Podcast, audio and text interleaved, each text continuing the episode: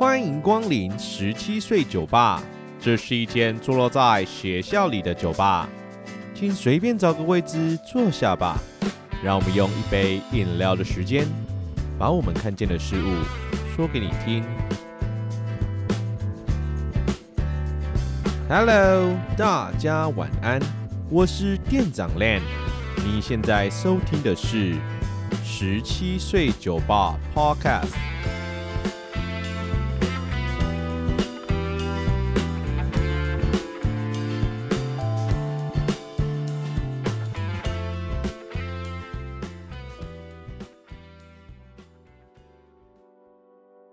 今天我们节目呢是高中生给问吗？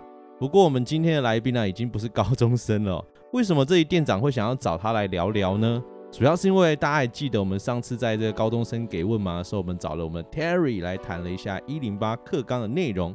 那大家也可以看到一些一部分的高中生的观点嘛。那这样的话，老师们是怎么去看待一零八课纲呢？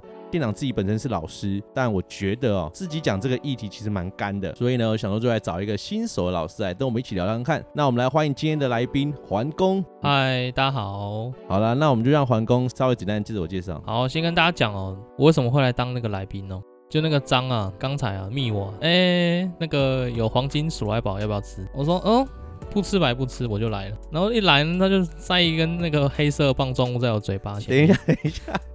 我有点不太有，有点不太舒服哦。然后就说，嗯，来，那个嘴巴对准。你知道我妈有在听这个节目吗？哦，真的吗？我要花很多时间跟她解释。阿姨，抱歉，是麦克风啦。好，总之呢，我就是皇宫，我就是一个新手老师啊，可以这么说。对，其实我也算是高中生。为什么？我在学校的时候啊，一直被当成学生。我每次只要经过，因为毕竟我也是刚到那个新学校，每次经过学务处，然后拿那个段考考卷，就有个职员，哎、你那你是谁？学生不能拿呢。哎、那个不好意思，我是老师啊。反正就是每个处室哦，都把我当成学生，所以你可以把我看成学生呢、没没有什么问题的。就以看来讲的话是不会啦，我怎么看你都不像学生啊。呃，呃好，那我们进入到马上进入到第一题哦。哎、欸，主持人是我吧？哦哦，是是是。那环工是新手老师嘛？就我我们其实认识了蛮长一段时间啊。那我自己蛮想知道的，就是你怎么会想要当老师啊？呃，我会炫耀一下吗？你可以炫耀，没关系。好，不一定要听，但是反正张武跟你大概是国中的时候认识的嘛。对，对我那我那时候国中嘛，哦，就是国中成绩不错了，然后考到那个凤中。是，嘿，哎，如果有凤中的学弟妹有收听这个节目的哦，Apple Podcast 哦，下面五星好评，几级几级，帮我那个嗨一下，我一零四级的，嗨。嗨，反正那时候进凤中嘛，大家会觉得说，看我一定很屌。哦，我不知道大家每进那个明星学校会不会这样，觉得说我在国中这么屌，我一定在高中一定可以屌虐全校。哦，但其实经过第一次段考，你会发现好像不是这么简单呢。哦，你被屌虐了。对对对，你会觉得你被屌虐。我那时候确实啊，其他科被屌虐，但是呢，我印象最深刻就是我的数学哦。第一次段考，反正凤中哎，第一次都下马威哦。我记得我们班平均啊，大概六十左右，但我考九十二。还是九十六，忘记了。所以你是认真在炫耀这件事？对，认真炫耀。Okay, 然后全班都觉得说，干天才神人，真的真的。然后每个人就来问我问一些数学问题。是。那在帮同学解答的过程中哦，让我很有成就感的一点是呢，就大家说，哎、欸。靠，你怎么教的比老师还好？就问你都可以知道解答，然后听老师讲都听不懂。然后那时候就有一种成就感，说，哎、欸，其实我觉得好像把别人教会这件事情是有成就感。嗯，反正对于成就感呢，我们等下最后会再有个主题讨论哦。这是他妈你是主持人还是我是主持人？有有有，你等下不要给我擅自收集。你等一下会问我这个问题哦。好，我会引导你哦，跟那个艾伦一样。抱歉，抱歉，剧透。你不要乱讲，对，不要给我乱报。对，好了，我刚才讲到哪里？讲到你教的比老师好。哦，对对对，我教的比老师好，所以呢，我觉得就是引引发我这个成就感。后来就觉得说，哎，当老师好像不错，所以我就在数学上呢就自我精进，就是一直往老师这条路迈进。大概从高一吧，就是真的觉得说，哎，好像几次段考下来，数学真的蛮厉害的时候，觉得说我这条路好像可行，所以后来也很顺利的，就是当老师这样子。嗯，如果简单的结论就是，是你在高中的时候找到教学的。成就感，对，你就觉得说，哎、欸，这条路好像真的可以走，然后你就决定来当老师了。对，对对，既然你来当老师之后，你也经过了师培的培训嘛，我们都有在经历到这个九九课纲。你的话就九九课纲啦，或者是一零三课纲。我是刚好第一年教书就遇到一零八课纲，我之前求学全部都是九九课纲的这种内容。嗯，那你自己怎么去看待这两个东西差异？呃，我觉得这个就要讨论到一零八课纲的东西耶。什么意思？就是因为像我自己啊，现在当老师嘛，遇到一零八课纲，对我一开始会觉得说，因为一零八课纲其实很多章节是有删减过的，嗯，学生没有学到这么多，会不会觉得很可惜？数学奥妙之处啊，就是大家都要学。这么多数学啊，就蛮好玩。你相信学生都觉得数学很奥妙吗？呃，好啦，就是我觉得哦，毕竟我是数学老师，我会觉得说大家可能可以学多一点数学。是，但是呢，其实我也我就回想到我以前当学生的时候，我就去设身处地的想，其实我们以前在学数学的时候，我即使学那么多东西。更早以前的那种数学的内容我也没学过，那我的老师一定会觉得说干好可惜哦，然后我现在就觉得说干好可惜哦。其实每一代都这样传下来，但是我那时候当学生的时候，我有怎么想吗？没有，我就是老师教什么我就学什么，反正就是为了考试嘛。是，真的就是这样子。所以整个回过头来想，我觉得一零八课纲啊，它的好处就是说，它把每一课内容做一些精简的过程。你如果真的想要走数学这条路，你就要自己去探索说，哎，我好像对数学有兴趣。所以一零八课纲才会给你很多什么弹性学习啊、自主学习的时间，是对不对？对啊，让你去探索，即使不喜欢，但进去看一下嘛。至少你有一个礼拜有一两堂的时间，可以自己去摸索一些课外的东西，你喜欢的东西，这样。对对对。那我的好奇点会在于说，呃，这不是我们共同经历的，就是我们以前学习的方式就不是这样，但现在学习方式是这样。那就你刚刚所讲的内容，你会觉得说，你觉得一零八课纲是个好课纲，但是在落实上面，你也这么认为吗？我其实一开始哦是觉得不太好。为什么？我就像我刚才讲，就是常学生学东西会变少，然后后来想想，哎、欸，其实多了很多自己探索的时间，还不错。但是我觉得落实上呢，有点困难。为什么？像我自己啊，我带了一个自主学习，是那一班大概有三十个人，然后呢，每个人都会有自己的计划嘛。我那时候觉得说，哇，其实蛮酷的，嗯，就他们真的有在把自己想可能想学的东西或想做的事情，在那个时间拿出来运用，这是我们以前没有的。对。但是老师方面的话，比较难的是，你没办法理解每一个学生，你能给他什么帮助。假设学生自己已经有想法了，嗯，好，假设桌游或德州扑克，我自己喜欢玩桌游，当然我可以给他很多桌游的方向，是，但德州扑克我是真的没办法。他们来问的时候，其实我真的没办法解答。是，对于这种东西，我觉得就是比较可惜一点。听起来你们学校跟我们学校不一样，是你们是按科目分组。对，我们确定是数学，就是对数学有兴趣，就是他们会教很多自主学习的计划。对，然后学校会分说，哎，这个是偏数学类的，他就全部丢到数学类。然后会有我这样的一个数学老师在台上，就是其实就是管理秩序啊。呃，就像你讲的，自主学习对于老师最大的难题在于学生想要研究的东西，我们不一定懂。那就像社会科领域，其实也是八八款。我在自主学习碰到的状况，我们学校是完全不一样。我们学校是以班分的，那班分的话就更惨，就一个班可能会各种不同的科目。那这样老师怎么带？就不带啊。像上次 Terry 他们学校也是这样，就是不带，就老师就不在，然后就自主发展。但那个是有终点的。对啊，那那个老师的终点就照给，然后老师不用来。上次我们在内容里面就。有讲到就是薪水小偷这件事情啊，我觉得对老师来讲也是为难，更何况你已经是分科了，你得到的内容也不是每一个都懂啊，那怎么办？我们能给的就只有一个老师虽然不懂，但是我们提供你我自己的想法，跟你们其实是有距离，或者是我不懂的内容，我也会很直白的跟你讲，因为这不是我的兴趣嘛，我当然自然而然就不会。对，我觉得如果一开始有讲那么清楚，其实对学员来讲其实是好的啊，我不觉得学员会觉得哦，干老师什么都不会。其实这也是很多老师的困难点，以前没有这个课程啊。可是我觉得这就是老师们自己该做的，先备功课。对，但是很多老老师就什么都不管啊，因为他们的资历已经到了这个地步，他们会比较不看重在这一块了。他们觉得他们该教授的知识内容够就可以了。我一直都可以理解这一件事情，但我也会觉得相对来讲很可惜。今天会想要找你来聊，其实最主要的原因是因为我在师大体系里面，其实学到一零八课纲的东西其实没有很多。我不知道你怎么去看待师大体系所教授的一零八课纲。我一直认为老师们没有办法好好的在一零八课纲站稳脚步的最重要议题是我们从来没有学过一零八课纲怎么教，那我们就是第一批，不是只有学生是第一批，我们也是第一批。我们在教育线上的人，我们就是带着他们一起冲的。结果有时候。真的有很多老师是比学生还搞不清楚方向的。那你呢？我觉得一零八课纲其实可以把它想成是两部分，是一部分就是它的课程的编排上面不太一样。嗯、对，我觉得在这一方面的话，师大呢给的资源会比较多一点。是各个版本的数学课本的的老师是基本上都是师大的，每一个教授呢都会负责一个版本。对，所以其实还蛮不错的。还有民生。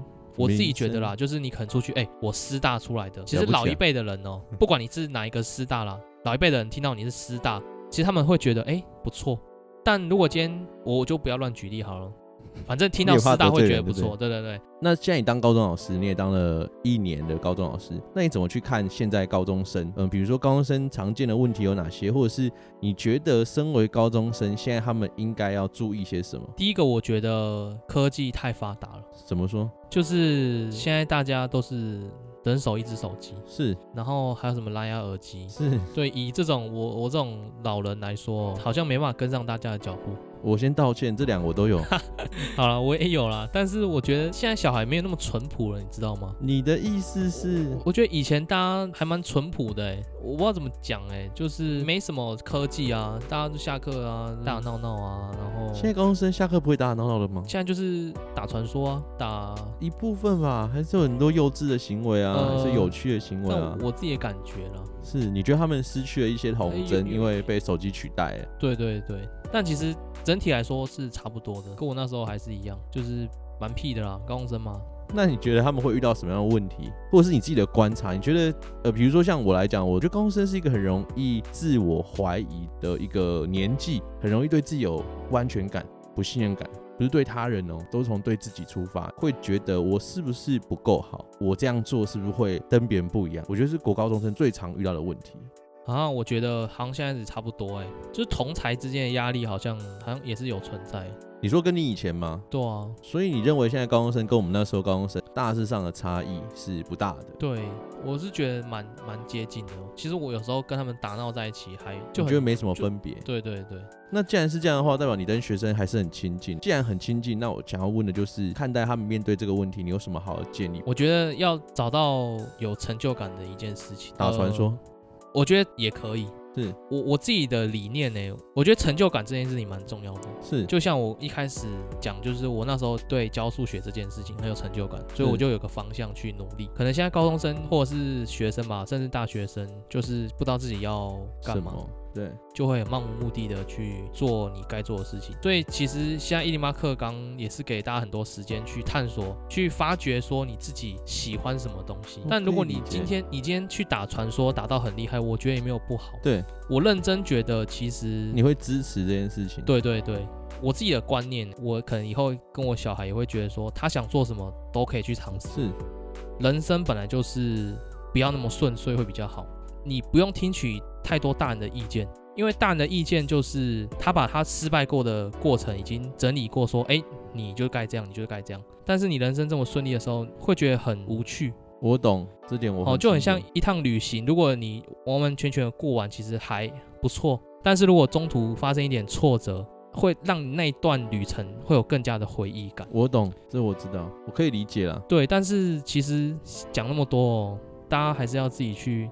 体会一下，对，我刚我刚想要讲的是，我认同你刚刚说成就感这件事情，是因为我自己会当老师，也是因为。差不多的意思啊，就是一样是透过教其他人，然后获得成就感。我也很认同，如果你要学习一件东西，或者是说读书怎么读，高中生应该怎么样去找到自己的方向，就是找到你自己成就感，让你觉得你在这件事情上是开心的。我觉得读书的前提就是要开心，读书本身不开心，但是你的前提是你要喜欢它，你才读得下去。但其实要把书读得真的很好吗？我觉得其实真的还好。是啊，是啊，我真的觉得说就及格就好了啦。你说高中也这样吗？对啊，我回过头来想，就是你拼这么高的成绩，你把什么东西都学会，呃，当然可以好到好的学校，但是我觉得高一高二可以花更多的时间去，例如玩社团，是，就是你不要就是只有念书补习，然后把成绩考好，给家长一个好的成绩单。是，我现在回过头来想，就觉得很无趣。就觉得人生好像不该只有，你应该可以花在其他地方，再做其他的努力或者其他的尝试。对对对，就是你高一高二真的要很认真、很认真念书吗？我认真觉得不用。我自己的例子好了，虽然我那时候真的很认真念书，我高一高二蛮认真的，但我成绩其实也普普。反正我那时候高一嘛，知道我想要走数学系的时候呢，我考学测以前去看了一下那个科系需要的科目是。以数学系来说，其实他扎根不看社会，所以你就放弃社会，也几乎不看总积分。所以我那时候社会是一页都没看。嗯、我买了三本历史、地理、公民的复习讲义，但我只有打开公民的历届试题的第一页实题，我那三本几乎全新。我后来那段时间就是全部全力在冲国文，然后就是数学、自然，是，就是。你先知道你要什么，对，然后你真的要开始准备的时候，你就整个静下心来准备。是，你说高中准备学车跟国中差很多吗？其实真的还好。那你高一高二就可以去做一些你更想要做的事情。但是不要荒废，就是你可以拼个保底的成绩，你至少在课业跟那个你的兴趣之间找到一个平衡点。那你的课业可能就是拼个六七十，至少你把你该学的学会，不用说你真的要很顶尖，其实你在准备的时候也是不会说很困难的。嗯，对对对，我个人是有些东西赞同，有些东西不一定赞同。我认同找到自己喜欢的东西，在上面找到成就感，学习这件事情。那我的看法会不单单是在课业上面，而是如果我今天我真的很喜欢玩音乐，呃，我喜欢 B-box，在这两件事情我很喜欢，所以我去疯狂的把这件事情做好。我觉得没有不可以，当然每个老师都会希望课业跟社团是可以兼顾的，但我们自己都很难啊。身为大人的我们都很难去兼顾两件事情，所以我更希望是，如果你无法兼顾，你至少做好一件事情，你可以把社团玩得很好。那你玩完社团之后，你或许成绩不好，但至少在未来你有一件事情是，你曾经在这辈子你高中最有印象的事情，是你可能在在热音社。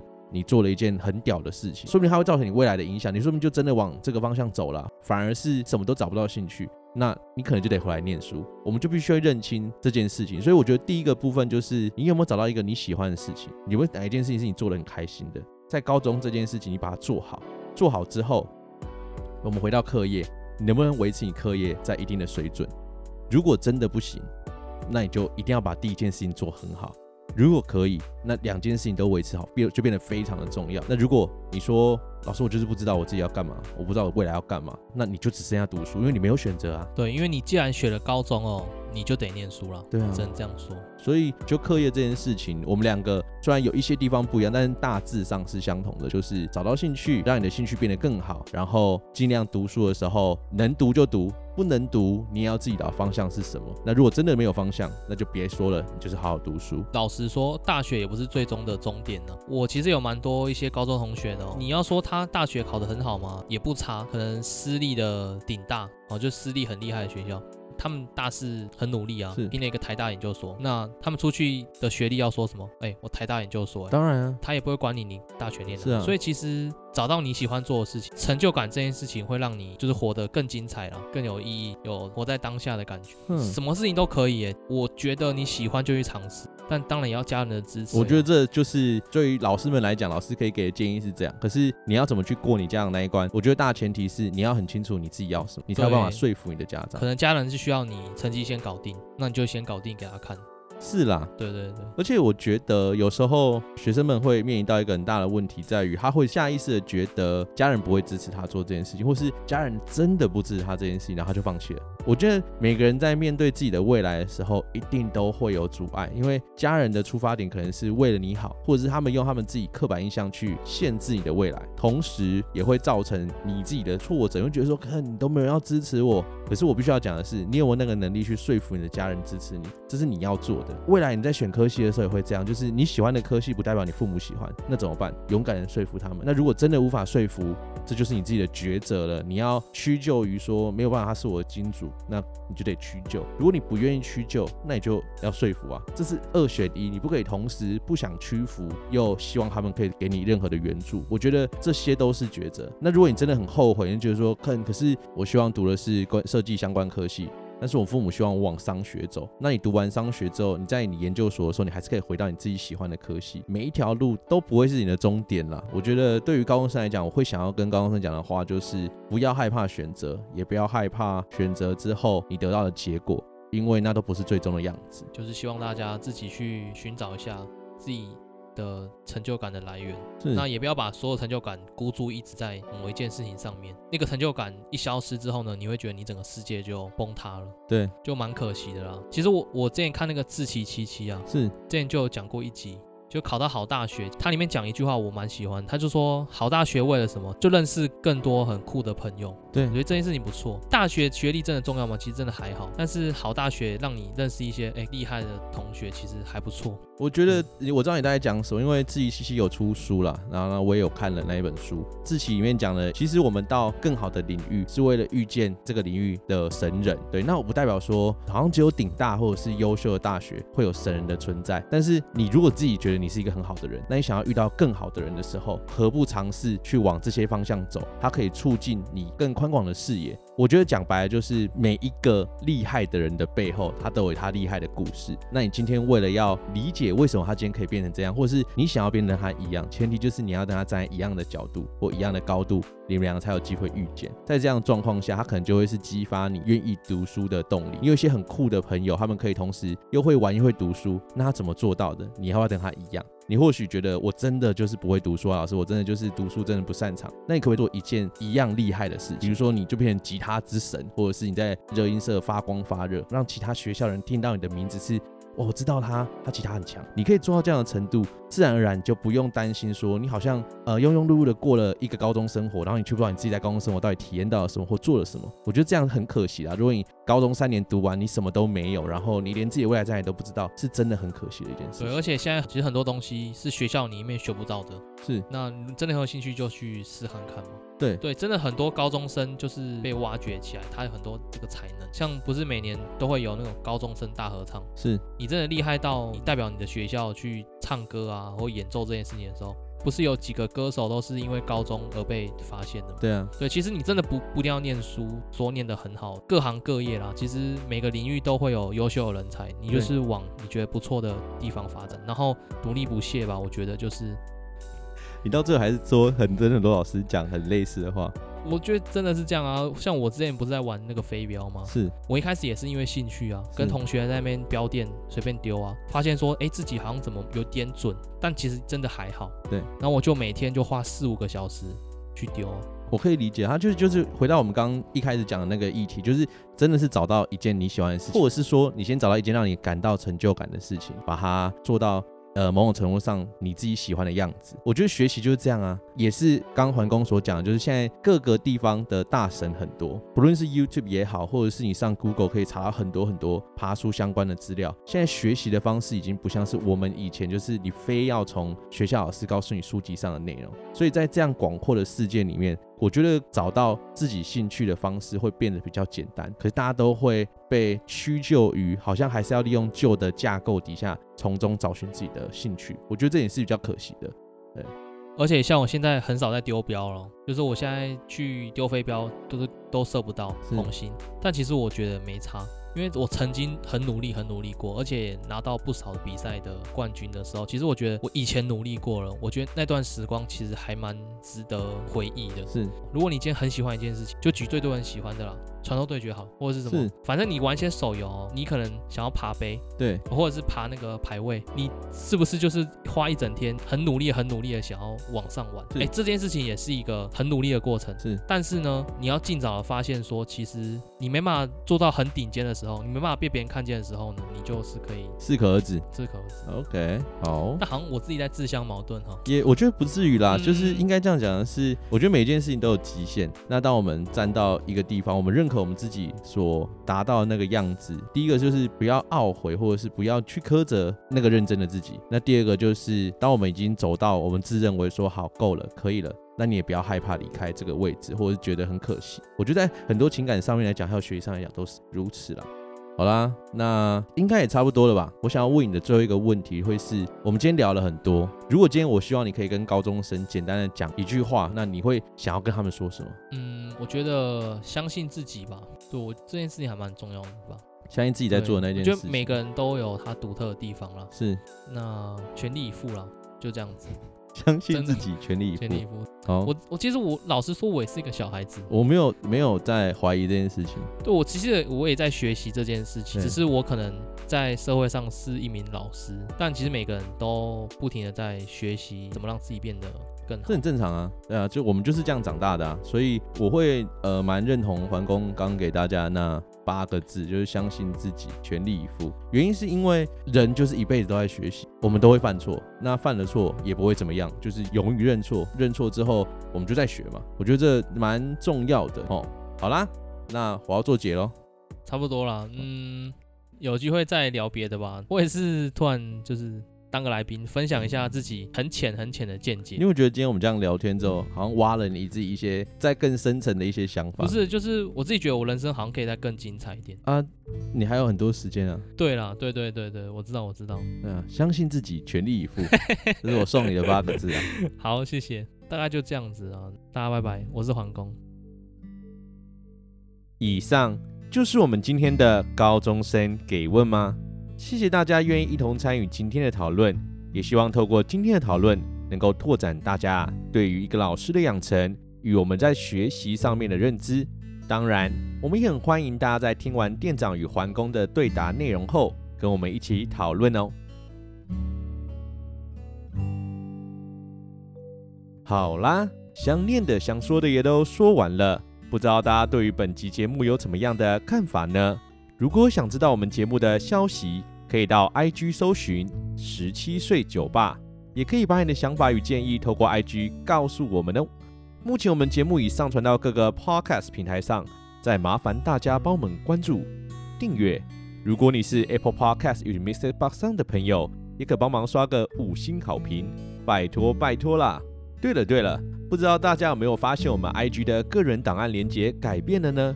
未来不论是想听最新一集，还是想跟店长说说话，请店长喝杯啤酒的朋友们，都可以透过连接找到我们哦。那今天就先这样啦，祝大家有个美好的夜晚，拜拜。我是黄工，大家下次见，拜拜，拜拜。